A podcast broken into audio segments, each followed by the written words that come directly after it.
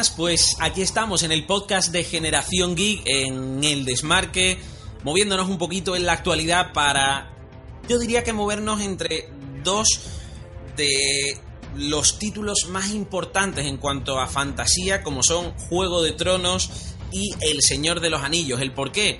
Pues lo vamos a explicar ahora, pero primero déjame presentar tanto a Daniel Espinosa como a Alejandro Ruiz, chicos. Muy buenas, ¿qué tal? ¿Cómo estáis? Muy buenas. Muy buenas. Eh, es un podcast en el que, bueno, ya lo iréis viendo, pero queremos intentar, como hemos dicho, quedarnos con la actualidad para movernos en cine, series, videojuegos. En este caso, hilar la serie, el cine con la literatura, con dos de los títulos en cuanto a fantasía que más han dado que hablar. ¿Por qué? Bueno, pues porque los últimos días George R. R. Martin ha dicho algo que ya había comentado en alguna ocasión en relación al final del Señor de los Anillos, que luego lo comentaremos, que puede tener eh, la consecuencia clara en, en, la obra de Juego de Tronos y es eh, el momento clave y es lo que queremos comparar para él del Señor de los Anillos, que ha sido una de las obras que más le han influenciado, que más le han inspirado para escribir eh, Canción de Hielo y Fuego y de aquí partimos para abrir un debate, para abrir una comparativa, para intentar pensar en personajes similares, en pequeños guiños, en imágenes de las dos obras literarias y obviamente su repercusión o su reflejo en la peli y en la serie respectivamente.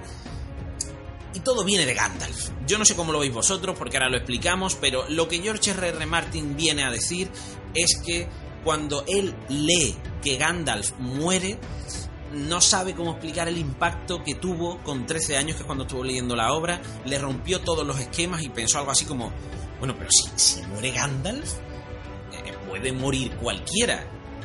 Y esa es la base, eh, Dani, empiezo contigo, de Juego de Tronos. Puede morir cualquiera. Partimos de ahí para, para empezar a escribir la historia, ¿no? Ya ves lo que produce el trauma de un niño, ¿eh? que muere cualquiera y de repente estás escribiendo tu propia saga y, y pasando a cuchillo a cualquier personaje que, que le cojas cariño. Pero bueno, sí, entiendo eh, un poco el trauma, ¿no? Porque no estábamos acostumbrados a que personajes fuertes eh, terminaran, entre comillas, así. Y, es cierto que, eso ha provocado que en la obra de Martin, pues veamos, sí, eso que nos sorprende tanto de que vayan muriendo personajes de la trama principal por doquier yo creo que, en fin, eh, está bien que lo reconozca porque El Señor de los Anillos no solo es que haya inspirado a Martin, sino es que es el padre de cualquier fantasía moderna y como tal, pues tenía que estar la comparación. Hombre, eh, está claro, ¿no? Eh, en todos los sentidos. Eh, no sé qué piensas tú, Ale. Martín lo dejaba bastante claro. Él decía, no puedes matar a Gandalf. Quiero decir, Conan no murió en los libros de Conan. la comparación también de Martin es, acojonante. Pero bueno, tirando de ahí de la fantasía y de todo lo que uno de los dos universos, es un punto de partida llamativo, ¿no? Porque personajes como Gandalf en la construcción del Señor de los Anillos hay poco. A ver, es un poco la idea también de lo que crean las historias Río, ¿no? Estas historias en las que hay un sinfín de personajes que puedes crear varias líneas paralelas un poco y claro, em, son las únicas historias en las que te puedes permitir que un personaje principal muera y que la historia continúe, ¿no? Y yo creo que es esto lo que le llevó a él a decir, claro, es que yo puedo crear una historia en la que haya multitud de personajes, eh, también es verdad que la historia de Martin pues, es más oscura, ¿eh? está más basada en una historia medieval más eh, pura en cuanto que era un oscurantismo en el que los bandidos violaban y saqueaban, no tanto como eh, El Señor de los Anillos, que es como una fantasía más liviana, ¿sabes? Aunque estaban los orcos, que vendrían así como el símil, pero incluso los orcos eran más buenos, ¿sabes? pero el tema es este, que mm, al tener esa multitud de personajes es, te permite hacer este tipo de cosas y claro, yo diría incluso que Martin va a pasar más a la historia como el que mataba a muchos personajes, mm, más aún que El Señor de los Anillos, porque es una historia que todos conocemos y sabemos cómo acaba y eso ya le quita un poco, no sé, como el sexto sentido, ¿no? Es que ya se sabe lo que pasa y tampoco ya te... te... No hace falta verla, ¿no? Al final lo que pasa con esto es que eh, si tú tienes las dos narrativas, en las dos con lo fantástico, tiras del poder, te vas a una época atrás, aunque obviamente tiren de un hecho relativamente histórico para empezar a narrar todo lo que va sucediendo.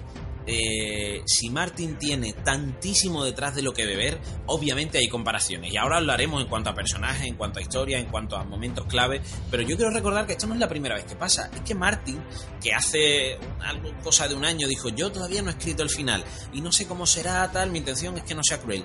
Pero estoy buscando algo agridulce eh, no es un secreto que Tolkien para mí dice ha sido una gran influencia y me encantó la manera en que cerró El Señor de los Anillos, que termina con una victoria, pero una victoria agridulce. Ahora es cuando yo digo alerta spoiler, pero bueno, lo ha dicho él, o sea, mm, una victoria pero agridulce. Esto significa que ganan los buenos, pero que mueren muchos, ¿no? No, no creo que eh, sea solo eso, ¿eh? O sea, bueno, a ver, creo que a, día de hoy todo sabe como acabar el Señor de los Anillos, ¿no? eso se puede decir, ¿no? Sí, ya no, no, podemos intentar cerrar algo que, que todo... O sea, yo me refiero... a la parte más, más triste y más dulce, ¿eh? a ver, a ver...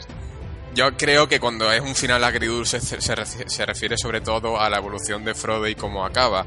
Es decir, la historia para él em, acaba mal, entre comillas, por todo lo que supone para él, para todo lo que, por todo lo que em, ese viaje supone y porque él acaba hecho polvo.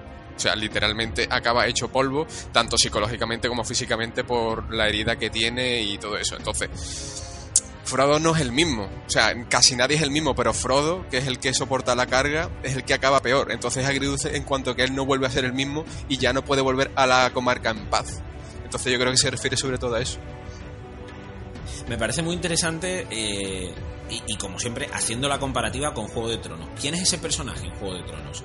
Eh, porque yo veo dos muy claros. Si nos ponemos en el punto de vista, entre comillas, yo siempre lo digo con Juego de Tronos, de los buenos, y nos vamos a los Stark, que es donde comienza la historia, donde se empieza a torcer todo, donde eh, se, muere, se muere la referencia casi al inicio y quedan unos chicos mm, desvalidos que tienen que empezar a crecer y hacerse fuertes por sí mismos ahí tenemos que hablar de, los dos y yo veo tanto en cuanto a mentalidad y a evolución de sufrimiento de personaje de carácter Aria, si tenemos que hacer una comparación con Frodo, pero sobre todo en Bran. Obviamente son dos personajes totalmente distintos y yo no sé si veis alguna comparativa en esa llegada para conocer lo que sucede con los hijos de los bosques y la evolución que tiene Frodo con cómo se va adentrando Bran en, no sé cómo explicarlo, ¿no? Pero en, el núcleo de lo que es la historia de Juego de Tronos, porque al final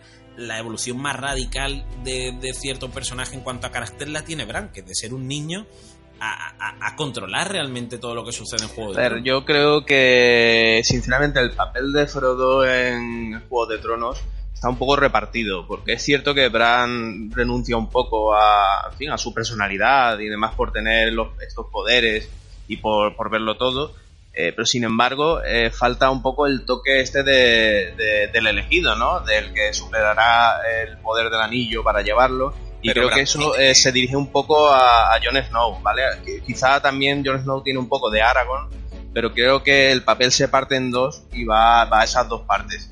Entonces, el, papel de Bran tiene partes de Frodo, pero no creo que, que se nutra totalmente de, de Frodo pero el poder fantástico y mitológico lo tiene, recae en Bran, más que en otro cualquiera.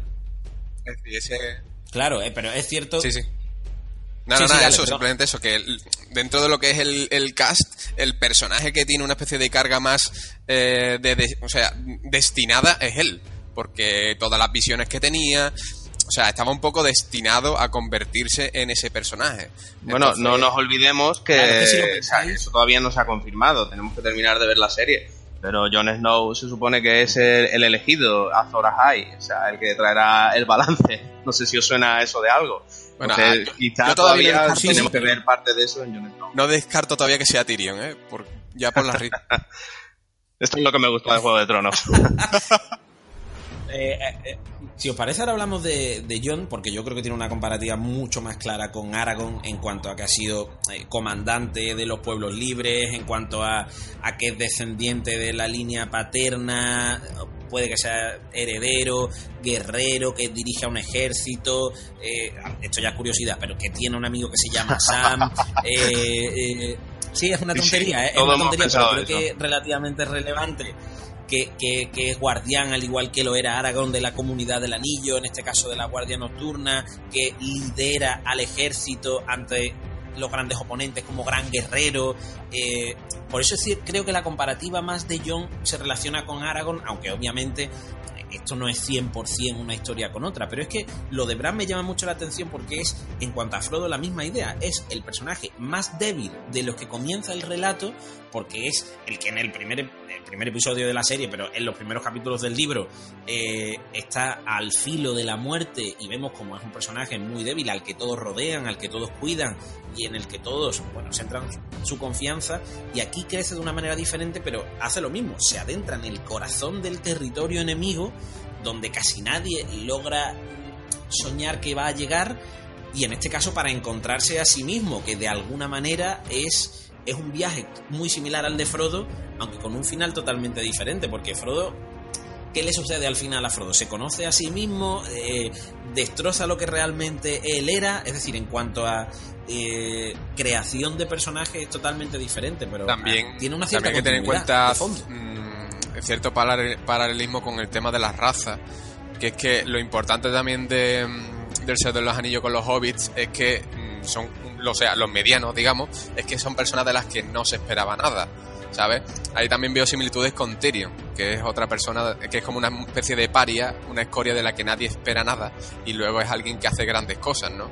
Entonces también hay que tener en cuenta también todo eso de que, claro, de que eh, la idea detrás de Frodo es que una, la persona menos esperada puede hacer grandes cosas.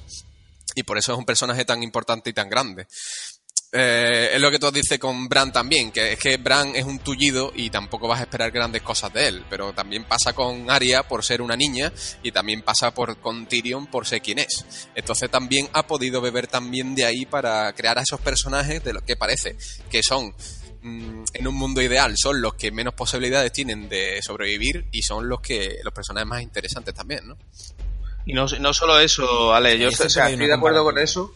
Y no solo con el Señor de los Anillos, porque al final lo que estamos hablando es de arquetipos, de personajes de fantasía épica.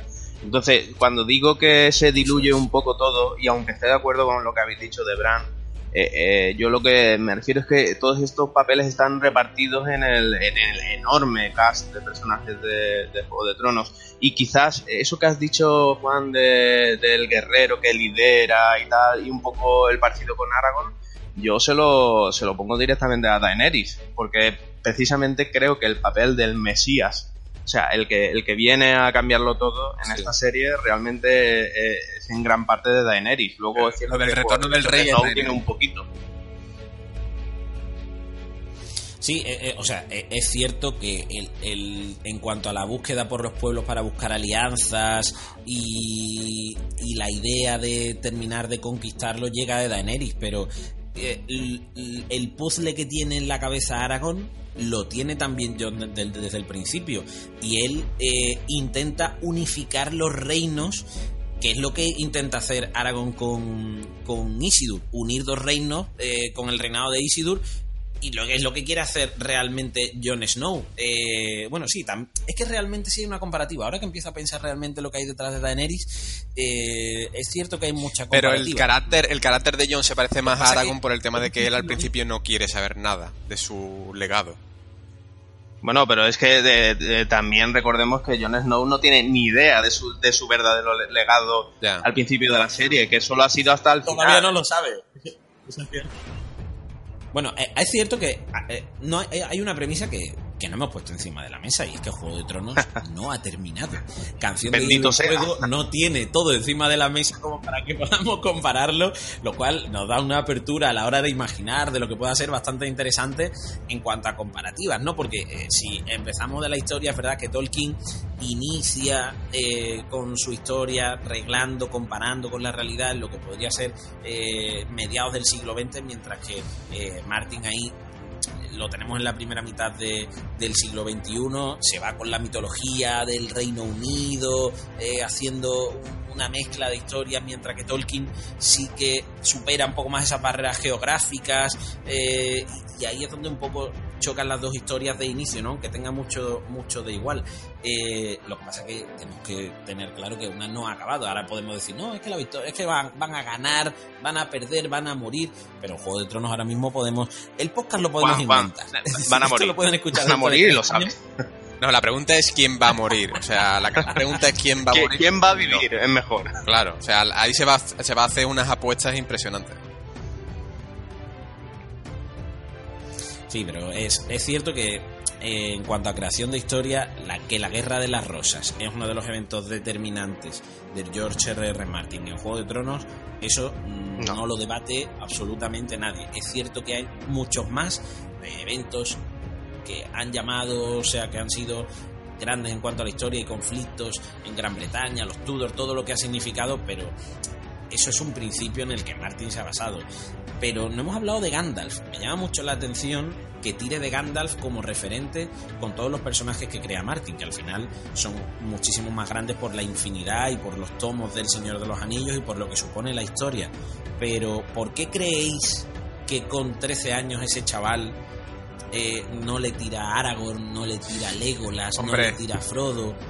Le llama la atención la muerte de Gandalf, la resurrección, que puede tener algún paralelismo en algún personaje de su obra, y eso lo hablaremos. Pero, es que Gandalf también es como la figura eh, ya no paterna, sino la figura del protector, del maestro, del que, del que sabes que lo hace todo bien, digamos, el que lo sabe todo y el que te ayuda. Y por lo tanto, eh, tú no quieres que muera, tú quieres que permanezca a tu lado y que te ayude porque sin él todo se puede torcer. Entonces, el momento en el que una figura así se va, se ve claramente en la comunidad del anillo, es el líder de la comunidad, es el, el que sabe más, el que puede ayudar más. Si Gandalf desaparece, como que todo se tambalea un poco, ¿no? Es que piensas, si Gandalf, que es un mago, puede perder, es que entonces cualquiera puede perder, ¿no? Y es el miedo, yo creo, es el miedo a perder una figura tan importante. Y yo no solo eso, yo añadiría que, eh, como hemos comentado antes, El Señor de los Anillos está en un universo fantástico, pero la fantasía la administra con cuentagotas. Entonces, eh, Gandalf, el mago, es precisamente el, la parte más fantástica, más, en fin, el contacto con la magia que tienes durante la aventura. Cuando Gandalf desaparece, lo único que te quedan son orcos, trolls, pero desaparece el componente de hay un señor con un bastón que puede hacer lo que quiera.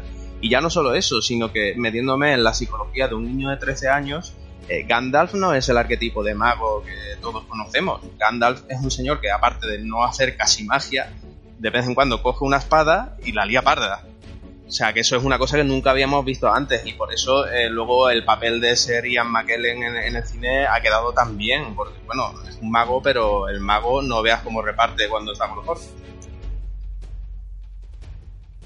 Vale, hasta ahí entendemos la psicología que a Martin y a cualquier chaval que leyera El Señor de los Anillos con 13 y 15 años le marcara. Y a partir de ahí, ¿qué repercusión tiene en su obra? Lo hemos dejado claro al principio, pero ¿lo veis en algún personaje concreto? ¿Veis que la... Eh, lo iba a entrecomillar, pero la resurrección de Gandalf haya tenido un efecto directo en determinados personajes? ¿Puede haber una comparativa? Eh, porque realmente, ¿qué personaje porque aquí obviamente empuja a Frodo a hacer lo que hace con el fin que tiene, pero realmente en la historia de Juego de Tronos hay alguien que apadrine a algún protagonista de esa manera. Es difícil. Sí. A mí se me viene a la cabeza la o sea, figura de Ned Stark, la, pero no por lo menos en lo que es el primer libro, yo creo que es la figura más así que toma esa consideración porque es una persona que es recta, que es noble.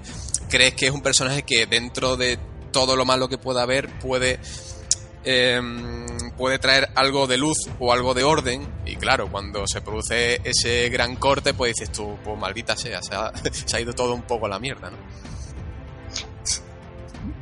Yo creo que la figura de Gandalf eh, directamente no tiene cabida en Juego de Tronos. Es cierto que hay personajes que tienen partes de Gandalf, pero creo que un personaje como Gandalf no puede estar en Juego de Tronos directamente porque eh, es un personaje que está por encima de los demás. Eh, directamente es una especie de, de, semidios, no es un mago al uso. Eh, la mitología de Tolkien es un semidios y eso en Juego de Tronos no puede ser, porque en Juego de Tronos, como hemos dicho antes, puede morir cualquiera y Gandalf ya sabemos que no muere. Bueno, muere pero no muere, esas son las cosas raras. Sí, claro, muere pero no muere. ¿Te suena de algo de Juego de Tronos? Bueno, sí, de hecho sí. Eh, eh, hablamos, sí, sí. De hecho, lo que pasa es que no lo vemos en la serie, pero la, mm, la revelación y la comparación está clara. Yo por eso preguntaba, porque obviamente no tiene nada que ver eh, el personaje que resucita en Juego de Tronos, porque no sé hasta qué punto podemos dar spoiler, porque, pero bueno, vamos a quedarnos ahí en una turbia línea en la que todo el mundo pueda entenderlo. En esa comparativa, me parece muy interesante, antes analizando, antes de, entrar en el podcast, lo que podía ser la evolución de la fantasía.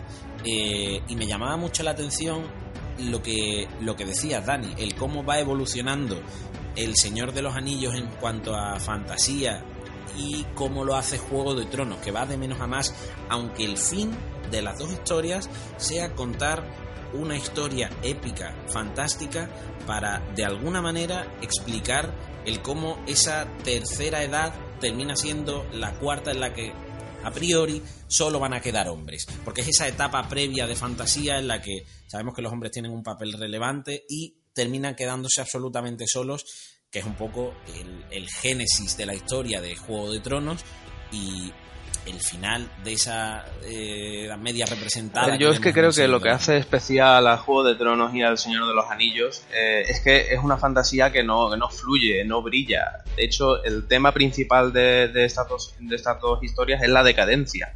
¿Vale? En El Señor de los Anillos todo fluye y de repente empieza la decadencia y todo va hacia el caos, a destruir en fin, a, a los elfos, los elfos se van, la magia desaparece. Y en Juego de Tronos es precisamente lo contrario. Eh, Poniente está en una absoluta decadencia, ¿vale? nada más que hay que ver Desembarco del Rey para saber que ahí no funciona algo. Y de repente aparecen una serie de personajes que lo que reactivan es el, el mundo de la magia, lo de la fantasía, y vemos cómo empieza a reciclarse todo y a dirigirse hacia allí. Que luego veremos si, en fin, no acaba en un absoluto eh, los muertos destruyen todo. Pero es cierto que, que está bien porque, porque invierte el, el foco de, ambas historias y al final pues eh, esta decadencia lo que hace es darle un realismo que tanto nos gusta de, la, ambas historias, ¿no? Porque aunque El Señor de los Anillos sea pura fantasía, eh, no deja de, de, meterte realismo, ¿vale? Para acercarte un poco, lo que he comentado antes. Gandalf no es un mago que no hace casi magia. Y Juego de Tronos lo contrario. Lo único que hace es meterte eh, momentos de fantasía, pero muy medidos. Y creo que es la, la clave, ¿no? La decadencia. A mí me mola. Me, me, me, llama muchísimo la atención la manera en la que va entrando la fantasía en Juego de Tronos. Porque es cierto que esa decadencia de la que habla Dani, con solo con ver al rey Robert, tú te haces a la idea de la situación en la que está el universo. O sea, tú ves el norte por una parte, mmm, ves los lobos, ves cómo se cuida la familia, eh, y no ves más que al rey Robert. Aparece en el diccionario con la palabra decadencia, ¿eh? totalmente. es que claro, es que esa barriga, o sea, es perfectamente una imagen de don, el punto de inicio de Juego de Tronos, ¿no? Antes de irnos más atrás, obviamente. Y claro, a mí lo que me gusta en ese punto es que la aparición de la magia no llega por un ente supremo, no llega alguien de repente haciendo magia, no. Son unos huevos que se van gestando poco a poco, o es una bruja que, bueno, que aparece pero con una manera muy turbia, que no empieza haciendo magia, que no se ve en un primer plano. Una amenaza en el norte también. Plano, o son eh, los eh, los caminantes blancos, que es lo que iba a decir, efectivamente, que, bueno, sabemos por las leyendas que históricamente estaban ahí, que es una pelea eterna que tienen los hijos de los hombres con, con, la historia, pero que está como ahí emergente, ¿no? Que no, no se sabe si sí, si no en cuanto a los personajes. Obviamente en tercer plano eh, somos lo sabemos absolutamente todo y lo, y lo, tenemos en cuenta. Pero esa evolución me encanta y es un reflejo totalmente contrario a lo que sucede. No, y también en, el tema de Valiria, ¿no? Que está ahí como en la sombra, la sombra del, del pasado devastado, ¿no? Y también no recuerdo muy bien cómo, cómo, se trasladaba la historia de Valiria a Poniente, pero que creo que era como una especie de ejemplo de cómo las cosas salen mal, ¿no?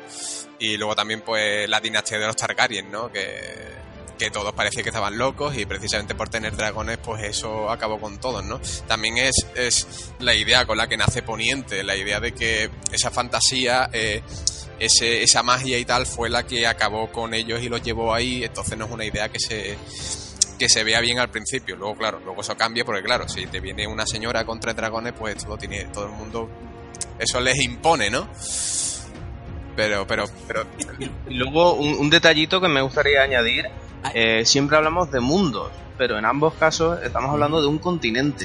Y un punto de la magia que tienen estas dos historias es que más allá de ese mar eh, puede haber cualquier cosa. En El Señor de los Anillos, pues bueno, nos dejan caer, pues bueno, los elfos se van allí a, a marchitarse y demás. Y en Poniente, pues bueno, conocemos algunas, algunas tierras, pero claro, puede haber cualquier cosa. Eh, puede haber dragones, puede haber magia, puede haber una, revolución industrial, quién sabe. La frontera. Eh, hablan. Sí, ahí hay muchos detalles. Es cierto que, bueno, en todo mundo de fantasía hay cosas como que los reyes. Mmm, oscuros comanden un ejército. Hay determinadas cosas que dices, bueno, vale, esto, esto me vale de todo. Que haya un jefe que vaya a luchar esa imagen de él solo contra todo el ejército, que hay determinados planos en cuanto a serie y película que se asemejan bastante en cuanto a peleas. Pero, por ejemplo, hay esa muralla el muro y la muralla creo que son dos imágenes que se quedan a todos en la cabeza. La tontería de que el compañero del protagonista, entre comillas, se llame igual, que aparezcan los dragones, que haya un rey loco, que haya personajes muy débiles al principio que se conviertan en héroes, la creación de antihéroes, eh, las brujas, el poder de la mujer también como guerrera, eh, bueno, iba a decir que tengamos a enanos divertidos de principio. Yo lo de Gilly y Tyrion no termino de verlo como una comparativa realmente parecida, pero es cierto que en la primera temporada, sobre todo Tyrion, tiene un toque bastante más juguetón para buscar la gracia y luego va evolucionando un poco en el poder, eh, sobre todo en esa filosofía que le hace hacer daño sin coger una espada. Eh, pero hay muchos pequeños detalles, ¿vale? Que sí le dan un poquito ese toque que dices tú, y Tolkien algo, algo tan pillado, algo, algo de más ha leído George R. R. Martin y lo ha ido desperdigando por ahí, aunque sea una base en todas las historias de ciencia ficción. No sé ahí cómo lo veis o si tenéis de fondo algún personaje concreto digáis esto.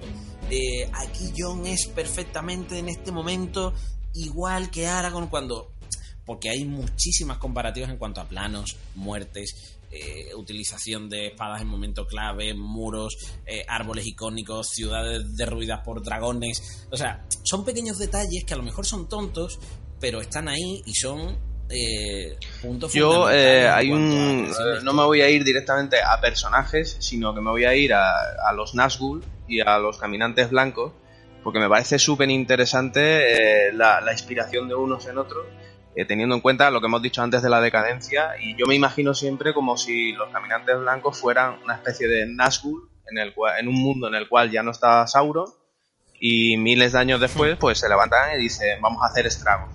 Pero realmente la, figura de ambos se me, se me, parece mucho. De hecho, el, rey brujo en los Nazgûl es mm, prácticamente el, el, rey de los muertos con, con una capucha. me, parece muy interesante el papel de estos antagonistas. El rey de la noche, sí. Ale, ¿algo por ahí? Eh, yo tengo otro, A ver, no, simplemente es el tema ese de que, de que, a ver, que Martin pues tuvo que diseñar, al igual que Tolkien, tuvo que diseñar un universo muy grande y muy complejo, aunque sepamos solo la historia de una parte de ese mundo, pero el mundo es muy vasto y muy complejo, tardó mucho tiempo en diseñar todo eso. Eh, y no sé, creo que lo importante de lo que más bebe es ahí, del concepto de mundo grande, de mundo abierto, con muchos personajes. Luego, verdad es que los personajes son muy diferentes porque Martin sí tira más por los claroscuros a la hora de diseñar los personajes, porque bueno, aunque en Señor de los Anillos teníamos personajes como Boromir, que eran un poco como ese contrapunto de personaje que es bueno, pero tiene un toque de corrupción, tiene un toque de tentación. También el tema de la tentación por el anillo, ¿no? Que es que todo, hay un gran número de personajes que se sienten tentados por el anillo, incluido Gandalf que es incluso el que podría haberla aliado más si se hubiese ocupado del anillo. Y él mismo lo reconoce. Él mismo lo, él lo reconoce, que no quiere ni tocarlo porque es que eso podría llevarle a hacer cosas muy terribles. Entonces, mm, aunque toda esa historia en el Señor del Anillo es más amable, digamos, en, el Juego de Tronos se palpa más esos grises en los personajes que toman, sobre todo los Stark, ¿no? Que empiezan como una familia eh, muy noble, muy respetuosa, buena, digamos, pero cómo todo eso cambia en cuanto el mal penetra en ellos, ¿no? No en todos. Eh, bueno, no en todos, ¿eh? eh bueno, bueno Aria... Aria, no sé yo, el mal. Que tiene, tiene el mal habitual, pero un poco de mal sí que tiene. Bueno, pero no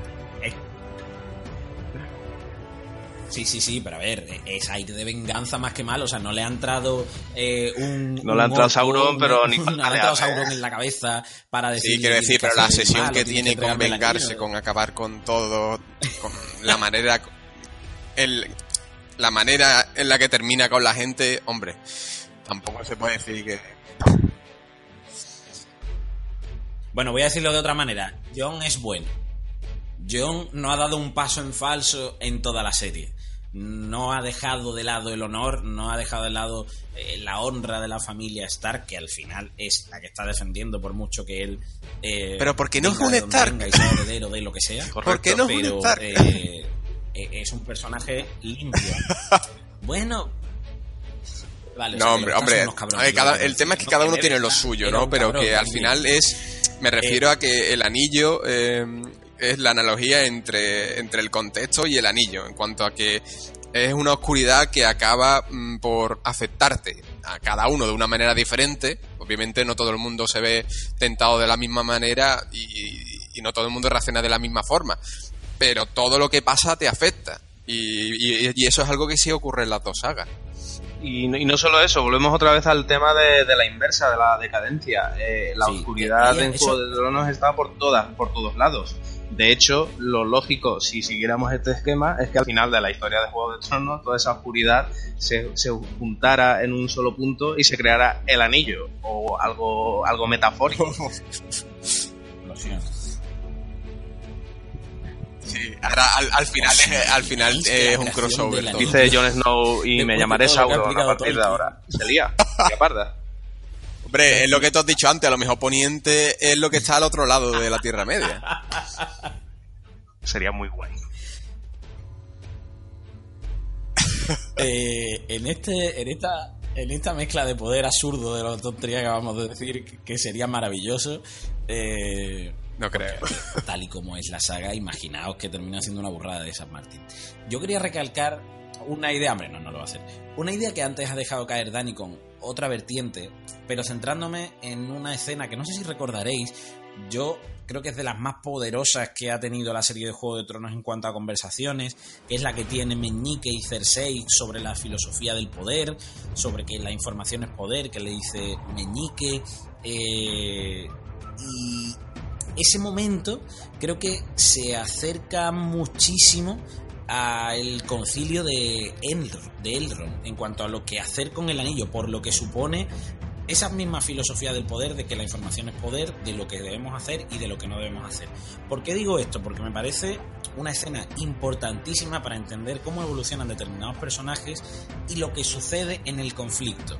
Eh, es decir, el Señor de los Anillos es, y es lo que decía Dani, algo meramente fantástico que poco a poco, con maniobras políticas, ya sea, ya sea el concilio de Elrond, la alianza entre las razas libres, eh, los nuevos gobiernos de Isengard y, Go- y Gondor, a partir de ahí vamos adaptando un poco la unión de los personajes. ¿Qué pasa en Canción de Hielo y Fuego? Que aunque veamos un mundo totalmente denostado y roto desde el principio, que obviamente viene de años atrás, eh, es una intriga rotundamente política que poco a poco va deshaciéndose en poderes sobrenaturales, que es como pinta acabar todo. Y me parece un cruce maravilloso y genial, que no hay ninguna comparativa realmente con una cosa ni la otra, no. Pero ese choque de, eh, de cómo se da la vuelta, ya no la fantasía, pero esas maniobras políticas junto con el poder sobrenatural de la otra, me parece un círculo vicioso que se prepara a la perfección en las dos obras y que es, es un punto en común, aunque estén dados la vuelta, Hombre, y me parece, lo- me parece genial. No una cosa si buena que has dicho y sobre la que la realmente cabeza, oscila todo es-. Y que es un, es un tema muy presente en, en, en ambos, en ambos, en, en ambas obras. Es la ambición. O sea, es la ambición de los hombres. De, de hecho, claro, en el Señor de los Anillos sí que deja un poco más patente que el problema real es, eh, son los hombres, ¿no? Porque los elfos como que sí, son altivos, altaneros, inmortales y tal, pero se supone que es la corrupción de los hombres la que perjudica y la que sentencia un poco la Tierra Media a través de Isildur, ¿no? De la figura de Isildur y sus descendientes y todo el tema de los Nakul y tal. Se supone que son los hombres los corruptos, los que son débiles y los que caen un poco. Luego eso ya luego se redime un poco con la figura de Aragorn y tal, porque no todo es siempre igual. Pero en, en Juego de Tronos también se ve eso, es como la ambición es la que eh, lo genera todo, la que lo crea todo y la que por ende al final también acaba por Y precisamente has dicho una cosa, habéis dicho eh, cosas muy interesantes porque precisamente en el concilio de Elrond es en el Señor de los Anillos donde se ponen a jugar el juego que es precisamente el, tema principal de Juego de Tronos desde el principio, ese juego, esa, esa geopolítica, ¿no? esa ambición de los hombres que, lleva a mover fichas para, provocar, para desencadenar toda serie de actos. Y mientras que en Juego de Tronos es eh, el, ABC desde el principio, empieza a desmoronarse cuando ya no hay más remedio que luchar contra los muertos y unirse, en El Señor de los Anillos toda la fantasía eh, vive hasta que se hace el concilio de Elrond y se dice, ver, señores, vosotros allí que tenéis que hacer esto, allí, allí, allá, y tenemos que hacer todo este tipo de cosas para que se acabe el conflicto que tenemos. Es que es maravilloso, o sea, hay una mezcla ahí que, que parece, bueno, parece no, está hecho totalmente a posta.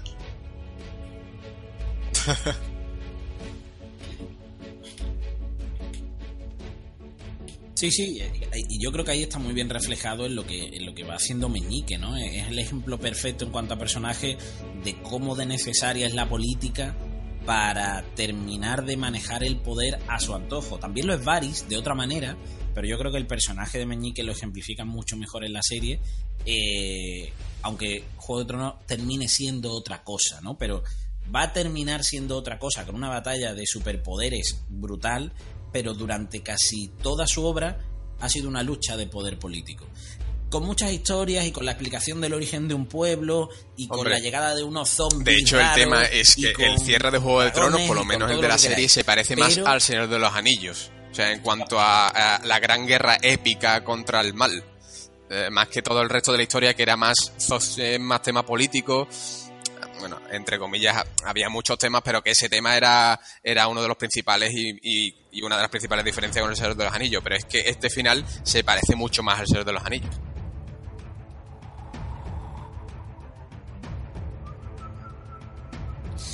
Bueno, vamos a cerrar aquí un poco lo que es la comparación de, ambas obras literarias, obviamente con el reflejo que yo creo que le han dado un impulso sobre todo eh, a, Juego de Tronos.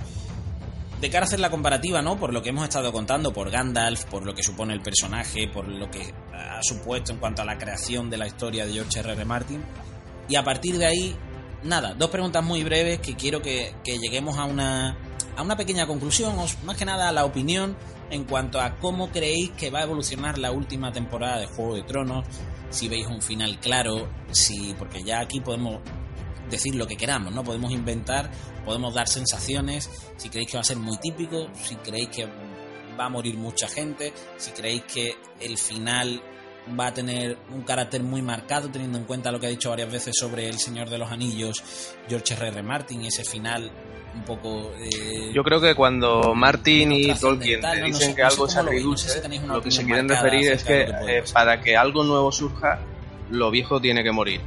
Entonces, eh, yo no sé qué pasará al final, pero lo que sí que estoy seguro es que todo tiene que cambiar mucho para que vuelva a surgir la, la vida en Poniente o no. no surge la vida en Poniente, quién sabe pero va a haber cambios y va a ser espectacular, quieras o no, porque vamos a tener que ver cosas como, imagínate, Jon Snow convertido en el nuevo eh, rey de los muertos, o, o Daenerys tenido que sacrificarse valerosamente para salvar todo. Vamos a ver cosas impresionantes, seguro, eso está garantizado. ¡Wow! y Tyrion, no te olvides de Tyrion. ¿Le convertirá Daenerys en un dragón? O sea, por gilipolleces que no quede, tontería. ¡Wow, wow!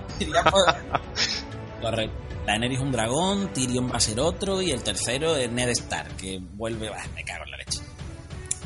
Tonterías se pueden decir muchas, pero realmente eh, yo creo que ese tono agridulce con el que se terminan muchas obras es perfecto para terminar de explicar el inicio mm, o la creación o la estabilidad de los hombres, ¿no? Que es un poco el fin un poco de todo esto. Es decir, yo lo que creo eh, es que ni va a haber dragones, ni va a haber zombies, ni va a haber brujas.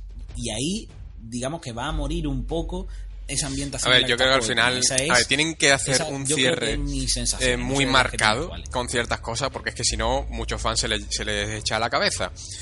todo el tema de la mitología con el tema de, de del Señor del Fuego, del, del, tema de Melisandre y todo eso, eso lo tienen que cerrar de alguna manera. Mm, no sé quién será el supuesto elegido y tal, pero eso lo tienen que cerrar de alguna manera. Y luego, eh, a, mejor a mí me preocupa más lo típico, lo atípico que pueda ser el final. Pero a mí por lo menos me gustaría que no fuera todo, que al final no acabara todo bonito, entre comillas, porque morirán muchos personajes, obviamente, pero que todo acabe como en paz lo vería muy difícil. O sea, no debería ser un final tan así, sino que haya cosas buenas y cosas malas pero simplemente un cierre, un cierre para lo que es el círculo ese y por lo menos para la historia de los caminantes blancos. Otra cosa es que expliquen algo, es que en seis capítulos que van a ser tampoco da mucho tiempo, aunque bueno, van a ser 80 minutos, así que a lo mejor ahí pueden meter alguna, se pueden permitir alguna licencia, pero bueno.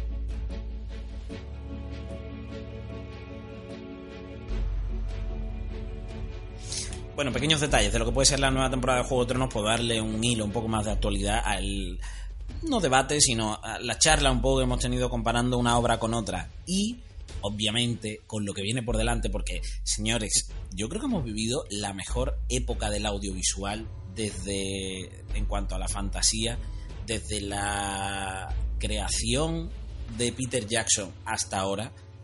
Es que lo, en lo que se ha convertido el audiovisual ahora mismo, en lo que se ha convertido la potencia que tiene una serie a día de hoy, más allá del marketing, y el cómo eso se puede ver, se puede reflejar, el cómo se puede marcar, cómo puede ser a día de hoy un El Señor de los Anillos, un Lord of the Rings, que es como parece que se va a llamar la serie de Amazon de cinco temporadas, si no recuerdo mal, que está marcado ya.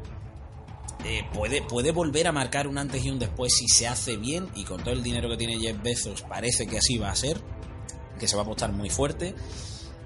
¿Qué, queréis que se vea? Porque de momento lo único que sabemos es que a priori el nombre va a ser ese, Lord of the Rings, nada de, Lord of the Rings, no sé si en español será Señor de los Anillos, será Tierra Media, no tenemos ni idea. Eh, pero ¿qué, puede pasar? ¿Qué se puede explicar? De historias del Marillion. A ver, yo es que eh, lo que has dicho tú, lo único que espero del, del Señor de los Anillos y de Juego de Tronos es que provoquen revoluciones ya en su día el libro redefinió, creó la fantasía moderna. La película acercó la fantasía a toda la gente. Hoy en día vemos a gente que, se nutre de la fantasía y que jamás te hubieras imaginado que se metiera en eso, ¿no? Y, Juego de Tronos, eh, en fin, ha conseguido que una vez más volvamos a meternos en la fantasía y de una serie del Señor de los Anillos, lo único que puede esperar viendo ese presupuesto es que si lo hacen medianamente bien, pues eh, haya otra vez, aunque parezca increíble, otra fiebre de la fantasía.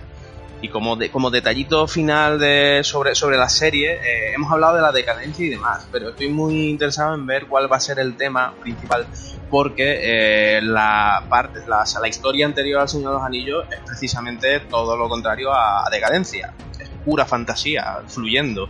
Entonces veremos a ver cómo lo enfocan y cómo, cómo lo hacen interesante, pero bueno, todo es hype ante una serie del Señor. Que por ahora no hay muchos datos, pero una de las cosas que se barajaban era que la historia comenzara antes de la novela, o sea, que hablen de esas primeras edades. Eh, hombre, lo bueno que tendría eso es que nos contaría otra parte de la historia en vez de contarnos otra vez lo mismo. Otra cosa es que, claro, son cinco temporadas. A lo mejor empieza en un punto, a lo mejor empieza en Isildur y sigue avanzando hasta que llega al final de la historia. Podría ser otro enfoque. Es que ahí, Hombre, yo creo que con el Silmarillion ahí, que todavía no lo han tocado mucho, eh, lo interesante sería tocar los orígenes de Sauron, de Melkor, que es el, realmente el verdadero malo de la historia. Y ahí hay mucho que sacar, lo único que pasa es que hay tanto, tanto, tanto que sacar que a ver dónde lo enfocan. Lo que no me gustaría que fuera es la infancia de Aragorn, como, han comentado por ahí, porque creo que hay mucho por ahí para, para sacar, como para irnos directamente a eso que son 40 eh, años hay muchas ganas en general de que todo salga adelante y bueno, hemos hecho una comparación en cuanto a referencias literarias que da pie a toda esta evolución y a todo este éxtasis audiovisual que tenemos, porque va a llegar dentro de poco. No sé si tenéis fecha por ahí, no sé si hay fecha exacta de la vuelta de Juego de Tronos, eh, pero es que va a ser Juego de Tronos, van a llegar 14, 15 series muy importantes con mucho presupuesto que van a intentar ser la nueva Juego de Tronos, a ver cuál lo consigue porque la que va a volver a reinar sin duda parece que va a ser, y si se hace bien, este Señor de los Anillos que se está preparando en Amazon. Eh, ¿Habéis visto la fecha, chicos? Y ya cerramos con eso. ¿La tenéis por ahí? Ni idea, ¿no? No, no, o sea, Estoy mirándolo. sé que, en fin, es a mediados del año que viene, pero no, no lo tengo directamente aquí. Bueno, pues eh, lo dejamos ahí a medio. Sabemos que será a mediados de 2020 y nos quedamos un poco con una fecha abierta. Al 2019. 2019, eso. pues, como se vaya 2020 ya. Y le dan más de- No, nos morimos aquí, ¿eh? Y nada, chicos, que, que ha sido un placer, que al final una charla bastante distendida aquí en, en Generación Geek, en el podcast que estamos haciendo ahora en el Desmarque. Y Daniel Espinosa, eh, ¿algo para cerrar? ¿Alguna frase, algún momento, algún personaje, algo que con lo que te quieras quedar? Bueno, yo es que sabéis que es un placer hablar de, de toda esta fantasía y encima de las dos grandes. Y nada, simplemente yo me quedo con un King in the North y con eso me quedo tan pancho. Alejandro Ruiz. Yo simplemente espero que esta nueva oportunidad de hacer algo con la saga sea para que se trate desde el respeto y desde el respeto y no solo por el mero hecho de hacer negocio, porque es la única forma de que ganemos todo. Bueno, unir saga. Al final yo voy a volver a algo que ya es difícil porque voy a hacer. Y esto que acabe en una maratón, pero ver las seis temporadas de Juego de Tronos ahora mismo, como que son, ¿cuántas? 80 horas, o sea, se nos va un poco de las manos, pero Bueno, pero ver la comunidad del anillo sí que pega. sí, sí, la verdad es que sí, la verdad es que sí, eso sí se puede hacer. Eh, lo que pasa es que quería mezclar una cosa con otra para volver a hacer otro debate y ahora, o sea, se nos va de las manos. Casi son 50 minutos. Mientras no Espero sea- que os haya gustado. Mientras el maratón no sea del Hobbit, ¡Hala, hala, venga! La bomba. Bueno chicos, que ha sido un placer. Aquí servidor Juan Pérez, que lo hemos pasado muy bien y que seguiremos aquí haciendo podcast con, con vosotros, volviendo después de los añitos de radio que hemos tenido para volver a contar un poco las sensaciones que tenemos y lo que disfrutamos un poco el cine, series, videojuegos, que obviamente aquí hilado con, con toda la literatura fantástica. Así que un abrazo y nos quedamos por aquí. Hasta luego.